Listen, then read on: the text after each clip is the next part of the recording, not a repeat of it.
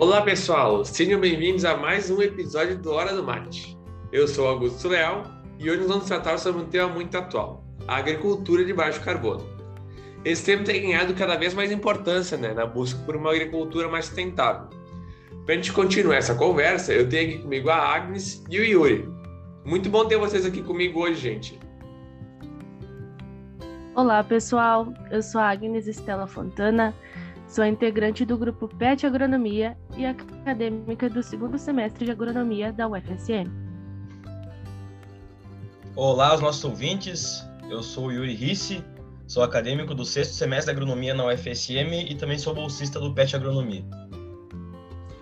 Para ligar ainda mais nessa conversa, a gente tem a participação especial do professor Ricardo Schenato. Para ti que não conhece muito o grupo PET ainda, o Ricardo é o tutor do PET Agronomia. Mas hoje ele está participando como nosso especialista, pelos todos os estudos e pelo conhecimento que ele tem nessa área. Bem-vindo ao episódio, Ricardo. Obrigado, Augusto. Uh, olá, Agnes. Olá, Yuri. Olá, olá a todos que, que nos escutam. Uh, muito obrigado pelo convite e vamos tomar que seja uma boa conversa, Augusto. Com certeza vai ser, né, professor? Então lá, vamos começar a falar sobre esse tema, né? Agnes, dá uma introdução sobre esse assunto que, que, nós, é, que, que é essa agricultura de baixo carbono? Então, Augusto, uh, agronomicamente, né, observamos o solo como meio de alimentar o mundo, retirar da terra o que vai para nossas mesas e também para a indústria. Porém, podemos observá-lo com uma outra pers perspectiva, ainda aliado com a agricultura e também na busca de reduzir pro problemas que a humanidade enfrenta, que é a emissão de dióxido de carbono. Acho que é interessante a gente comentar como é que ocorre essa reação do dióxido de carbono, essa emissão de gás com a gente. Como é que ela está relacionada a nós humanos? Isso é bom? É ruim para nós? Augusto, o principal problema é que esse gás forma uma camada retentora de calor nas camadas baixas da atmosfera, né? O que aumenta consideravelmente a temperatura do planeta, contribuindo para o aquecimento global, temos mudanças climáticas severas, impactando nos diversos ecossistemas terrestres. Yuri, eu vou estar falando coisas erradas se disser que o gás carbônico é um vilão no equilíbrio ou ele sempre está vilão?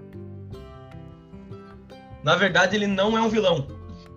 E esse é um grande paradoxo que a gente encontra quando debatemos sobre esse tema, porque sem a presença desse gás carbônico na atmosfera, a vida não uh, ia ser como a gente conhece hoje. Talvez, na verdade, ela nem ia poder acontecer.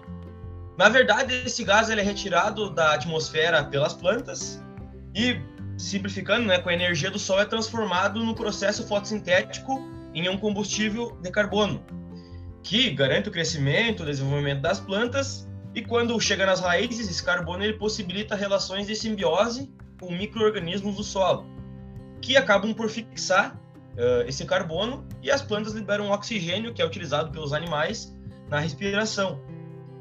Só que é, eu acho que é muito importante a gente entender um pouco mais esse processo, porque essa dinâmica do solo é um pouco complicada. Então eu vou perguntar para o nosso especialista, aí, o nosso tutor Ricardo, qual é possível então o solo uh, ele aprender imensas quantidades desse gás que gera o efeito estufa. Uh, Yuri, eu acho que você foi muito feliz na tua explicação uh, e realmente é isso que acontece. Na verdade, o, o solo ele é um, um, um, grande depositário, uma grande reserva de carbono dentro de, de, todos os componentes que a gente tem no planeta, atmosfera, oceanos, vegetação, solo, para ficar entre os principais. E, como isso acontece é exatamente assim: nós temos o carbono na forma de CO2 que está na, na atmosfera e as plantas, através do processo de fotossíntese, elas uh, pegam esse carbono da atmosfera e juntando com a, com a luz que elas, que elas absorvem pelas folhas e com a água e nutrientes que vêm do solo, elas incorporam esse carbono que está na atmosfera na sua estrutura, na estrutura das plantas, nas suas moléculas, no seu tecido durante seu crescimento. E as plantas, assim como tudo que é vivo no planeta, chega um dia que elas morrem ou então caem as suas folhas, seus galhos, suas raízes também morrem.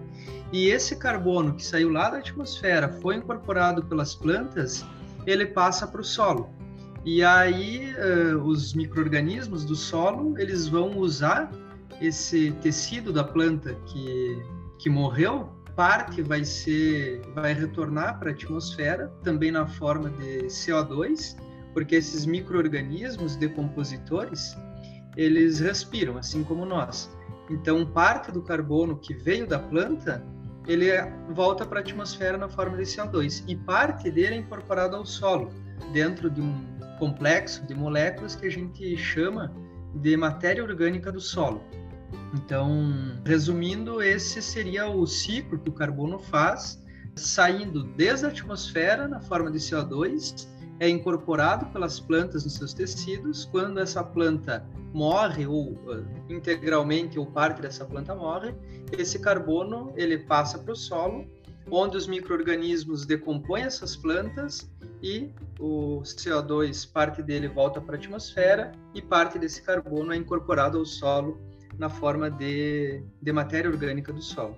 Então, na verdade, a gente pode entender o solo como um agente de capacidade de sequestrar o carbono da atmosfera, porque como o senhor explanou, as plantas estão sobre o solo, que, vão, que o solo vai fornecer a estrutura, os nutrientes e possibilitar essas trocas gasosas da, da, dela com o ambiente. E os micro-organismos também habitam o solo. E como a Agnes explicou anteriormente, é do solo onde é que nós retiramos nosso alimento, uh, que também é feito de carbono, ou seja, nós também somos feitos de carbono, porque nós alimentamos de compostos de carbono, e por isso eu acredito que a agricultura seja nossa aliada nesse ponto de vista, pelo estabelecimento desse corpo vegetal que mantém o sistema de sequestro de carbono funcionando. Exatamente, Yuri. E para a gente ter uma, uma ideia da, da dimensão e do potencial do solo, uh, em sequestrar e armazenar o carbono, só para trazer alguns números que são interessantes. A atmosfera, então o ar que a gente respira, enfim, toda a atmosfera, ela tem em torno de 750 petagramas de carbono. Para a gente se orientar, assim, são números muito grandes, mas uma petagrama ela equivale a 10 na 9, ou bilhões de toneladas. Então, quando eu falar em petagrama, imaginem bilhões de toneladas. A atmosfera, como eu falei, ela tem 750 petagramas de carbono. A vegetação, isso tudo em termos de, de planeta, né? A vegetação ela tem aí em torno de 650 petagramas de carbono. Isso são estoques. Uh, o solo, se a gente considerar uma camada de até um metro, ele vai ter em torno de 2 mil petagramas de carbono. Aí vocês vão me dizer, não, um metro de solo aí é uma, é uma camada muito grande. A gente pode ficar, então, já que a gente está falando de agricultura, nós podemos assim focar só na, no que a gente chama de camada arável, e até 30 centímetros. Então, se a gente considerar o solo só na camada de 30 centímetros, os primeiros 30 centímetros do solo, tem em torno de 800 petagramas de, de carbono. Então, vejam que só nos primeiros 30 centímetros de solo existe mais carbono do que na atmosfera. Então é, é bastante carbono e esse papel do solo como uh, local para armazenar carbono ele é ele tem um papel assim primordial e, e, e super importante. Então acho que é, esse é o primeiro é a primeira noção que a gente tem que ter é que o solo é um grande reservatório de carbono e aí vem o primeiro desafio uh, para nós que fazemos agricultura, que é de não perder esse carbono. Então, tudo isso que eu falei é estoque, a poupança. E dentro dessa poupança a gente pode ter os fluxos também. Então, uh, se a gente tiver um fluxo de saída desse carbono que está no solo, a gente vai ter uma transferência de carbono para a atmosfera e isso pode trazer efeitos bastante severos. Professor, diante disso que tu citou, né, Atualmente, no país, uh, temos um problema social e também educacional de aceitação de uma agricultura mais sustentável, né? Quais são esses obstáculos que interferem na efetividade de ações voltadas para a sustentabilidade do uso do solo? É, é, essa é uma boa pergunta, Se ela não tem uma, uma resposta simples. É, não existe um único fator que possa ser responsável por isso. O que a gente precisa é de uma articulação muito forte e uma articulação de diferentes atores da nossa sociedade. Então, sejam atores governamentais, atores particulares, atores institucionais. Então, a gente precisa, de fato, de um grande pacto nacional, uh, onde vários responsáveis se articulem. Então, aí estou falando desde de entes da federação, uh, sociedade civil, setores privados, e conjuntamente de uma forma organizada, eles têm que estabelecer as estratégias dentro do, da alçada de cada um para reduzir a, a, emissão de gases de efeito estufa, para aumentar o sequestro de carbono, para proteger os locais onde esse, esse carbono está estocado, então proteger o solo, por exemplo. E outro ponto que, que é muito importante é que o tempo para a gente fazer isso ele está sendo cada vez cada vez menor. Então, a gente está entrando aí na, na década que, que as pesquisas os pesquisadores mostram que é a, a década a década chave para a gente combater as mudanças climáticas, senão as, as consequências elas serão uh, ainda mais fortes do que a gente já sente hoje em dia. Nesse sentido, se a gente está falando de uma, de uma agricultura sustentável, a gente está falando da sustentabilidade do solo, né? A gente sabe que o solo não é recurso renovável, né? Como a gente vai, pode trabalhar isso? Infelizmente não, Augusto e a cada ano observamos sua redução. Convivemos com o processo de erosão e degradação do solo devido a seu uso indevido, ao seu manejo inadequado e também a tomadas de decisão não eficientes que podem levar à desertificação. Conforme a ONU, cerca de 12 milhões de hectares de terra são perdidos pela desertificação, em que atinge cerca de 3 bilhões de pessoas deixando-as em situação de vulnerabilidade. As plantas são nossas aliadas, sendo agentes que podem evitar processos erosivos e também auxiliar no controle das mudanças climáticas, né? Nesse sentido, o solo é uma alternativa viável para diminuir a emissão de carbono e, consequentemente, reduzir o efeito das mudanças climáticas geradas pelo efeito estufa. E diante disso, né, professor, Uh, conforme o artigo 225 da Constituição Federal, todos têm direito ao meio ambiente ecologicamente equilibrado, né? E também cabe ao poder público garantir esse direito. Dessa forma, como o Estado está intervindo diante dessa problemática, né? Como o plano ABC é desenvolvido no país para amenizar os efeitos? Uh, essa é uma, é uma boa pergunta, Agnes, e ela, na verdade, acaba sendo um gancho para isso que eu falava na, na resposta anterior. Nós temos o, o, plano ABC, ele não é um plano novo, ele foi reformulado né, e, e reapresentado agora na, na COP, que, que acabou faz poucas semanas. É, essa nova reformulação ele, ele foi chamado de Plano ABC+, que ele traz uma série de de ações eh, para ajudar nesse combate a nesse combate às mudanças climáticas, recuperação de pastagens, aumento de carbono no solo, mudança de uso da terra. Então tem tem várias iniciativas dentro desse plano uh, e existem várias outras também, né? E uma das que se tem discutido bastante, que, que foi muito discutida na COP também, é, é, o que se chama de soluções naturais ou soluções baseadas na natureza. Então, aí a gente pode elencar uma, uma série de, de iniciativas também, e aí volto a frisar, como eu falei na, na questão anterior, que isso tem que ser muito bem articulado entre diversos atores que, que, estão envolvidos. Então, não depende pura e simplesmente do agricultor, como é uma, uma ideia que muitas pessoas têm. Então, uh, o agricultor por si só, ele, não pode e, e, ele não deve fazer tudo sozinho. Então, a gente sempre tem que ter em mente que esse é um compromisso da nossa sociedade, é um compromisso social. Então, todos têm que estar envolvidos: o agricultor, o consumidor, o Estado, dentro de suas várias esferas e instituições. E aí, só para citar algumas dessas, dessas iniciativas, além do, do plano ABC+, a gente pode pensar em plantio de árvores, então tem vários, vários locais onde isso é possível. A gente sabe que as árvores também elas auxiliam durante o seu crescimento a aumentar a quantidade de carbono estocado na vegetação, então retirar esse carbono, esse CO2 do, da atmosfera e acumula na sua biomassa.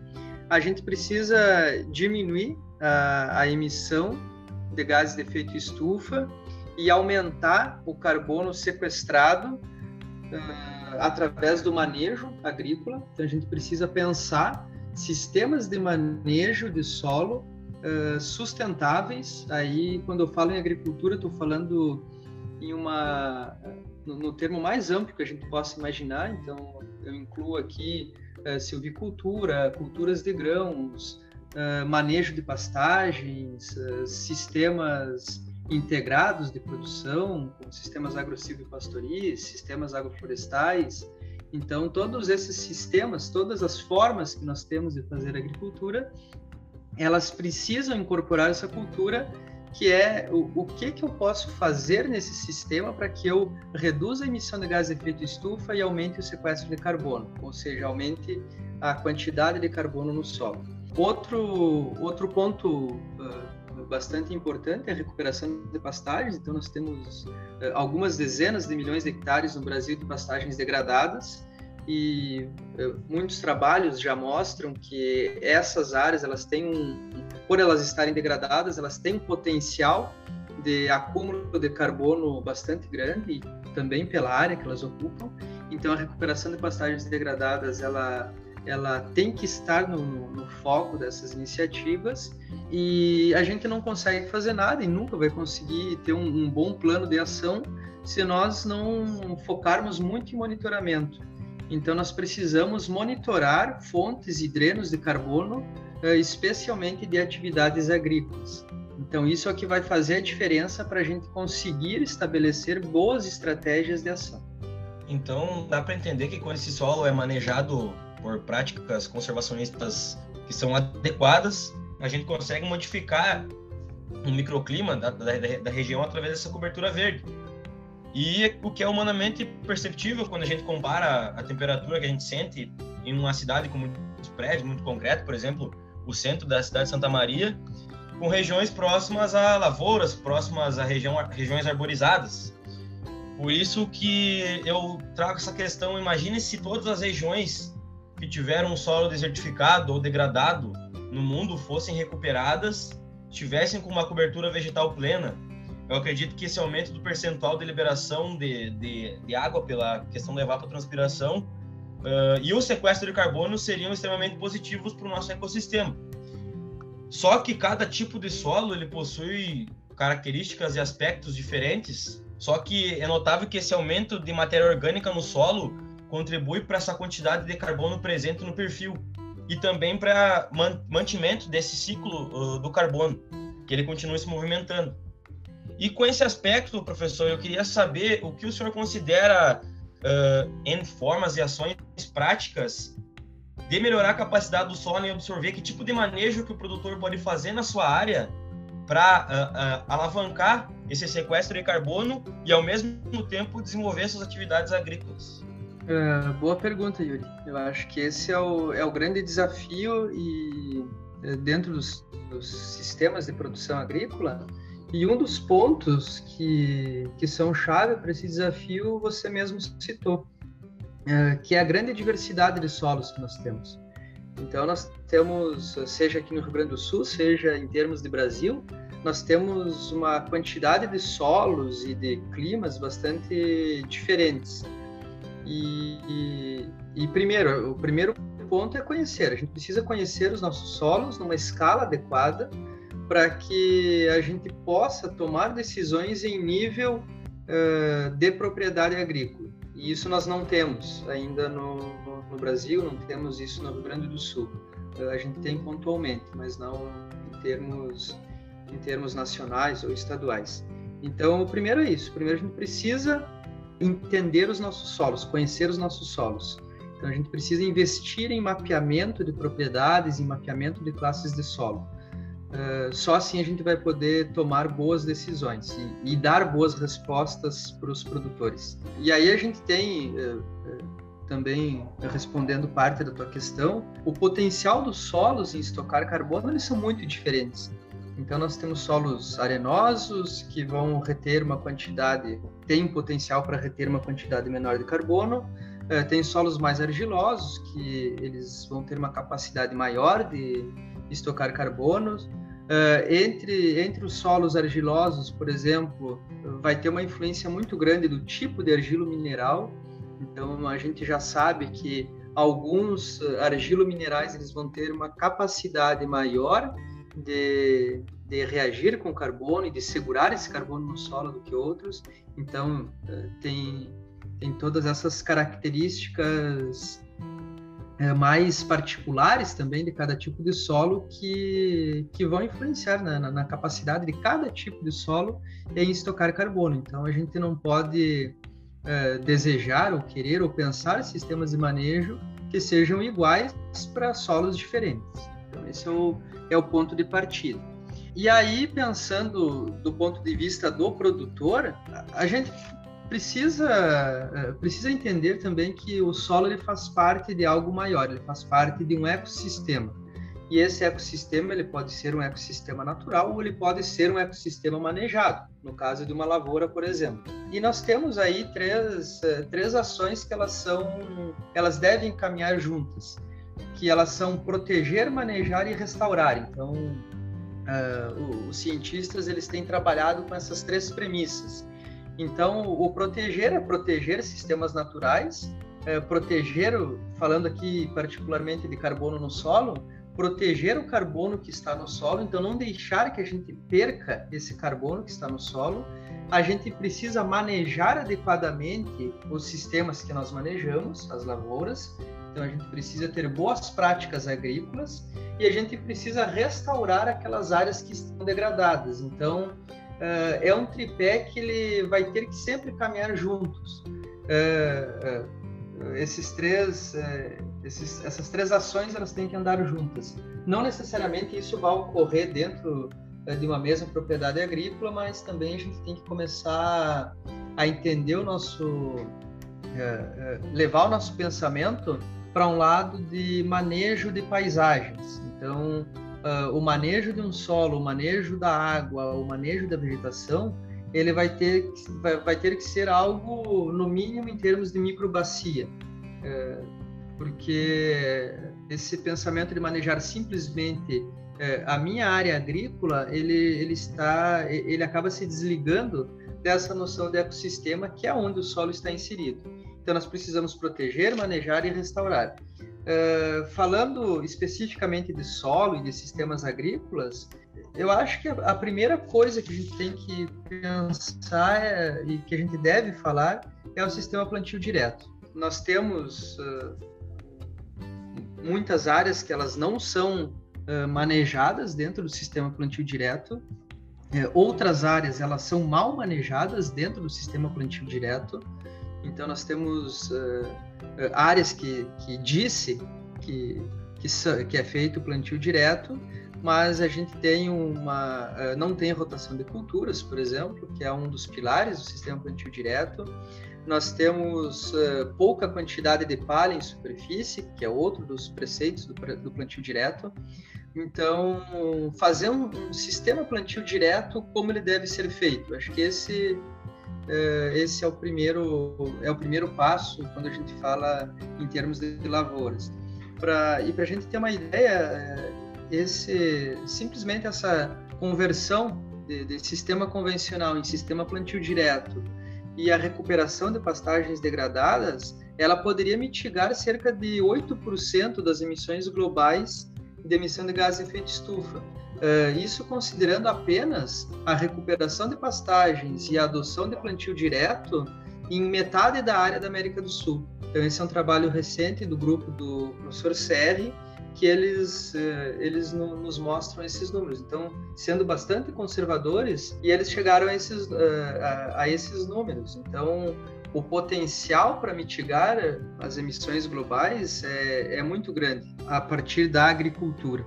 E esse é o primeiro, esse é o primeiro, é o primeiro passo. Então a gente fazer adequadamente o plantio direto. Então rotação de culturas, é, manejo, manejo de água dentro das, das propriedades, então é, a gente tem visto também um manejo bem, bem complicado em algumas áreas, manejo de água.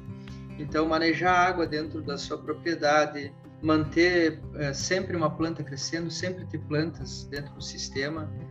esse, esse é um desafio particularmente aqui para o sul do Brasil, porque nós temos uma, uma certa dificuldade na, na entre safra de conseguir fazer um ciclo de uma planta mas nós temos que avançar nesse sentido, porque se não for assim, a gente vai acaba perdendo muita sustentabilidade do, uh, dentro das, das lavouras. Muito importante isso que tu comentou, professor, e também muito pertinente, né? E ainda nessa, nesse sentido, né? Muitas vezes nos deparamos com a questão da degradação do solo, que leva à perda da qualidade física, química e biológica, né? Que torna esse solo inviável para a agricultura e, consequentemente, para o desenvolvimento da planta, né? E minha dúvida, existe alguma atividade ou processo capaz de recuperar esse solo e, consequentemente, reativar a sua capacidade de sequestrar carbono? Uh, sim, Agnes. Uh, existem uh, várias, inúmeras técnicas de, de, recuperação de solo e de recuperação de, de ecossistemas.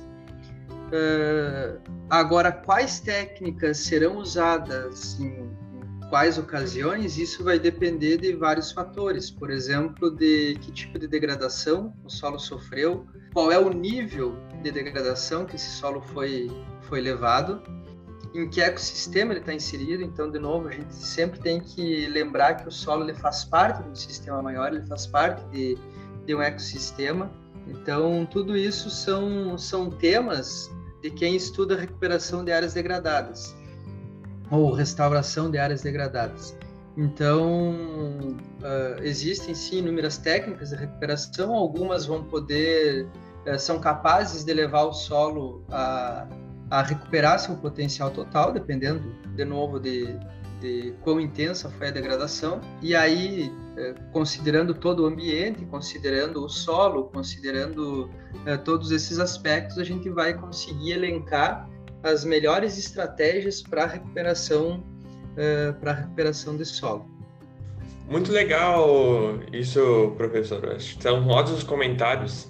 Só para encerrar, eu acho que queria fazer mais uma questão para ti sobre a questão que a gente está cada vez vendo mais a questão buscando uma agricultura mais sustentável. Isso eu acho que é uma questão que vem crescendo não só pelos pelo interesse da para mudanças climáticas, mas como o mundo todo está entendendo um pouco mais essa importância, né? Poderia comentar com nós quais são os, as diferenças que a gente vê econômicas, os países buscando essa agricultura mais sustentável? Quais movimentações têm acontecido?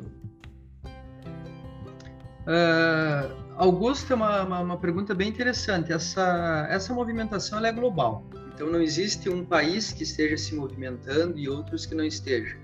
Então, é, a gente viu uh, recentemente na COP os países uh, todos uh, estipulando metas próprias para redução de, de emissão de gases de efeito estufa e, e aí cada país eh, tem um contexto social, político, econômico diferente. Uh, alguns países são mais industrializados, outros países são mais agrícolas. Então, uh, as metas de cada país e as iniciativas de cada país, elas são muito atreladas ao, ao seu contexto. Por exemplo, a China, ela, um, uma das grandes metas da China é reduzir o consumo de o consumo de, de carvão.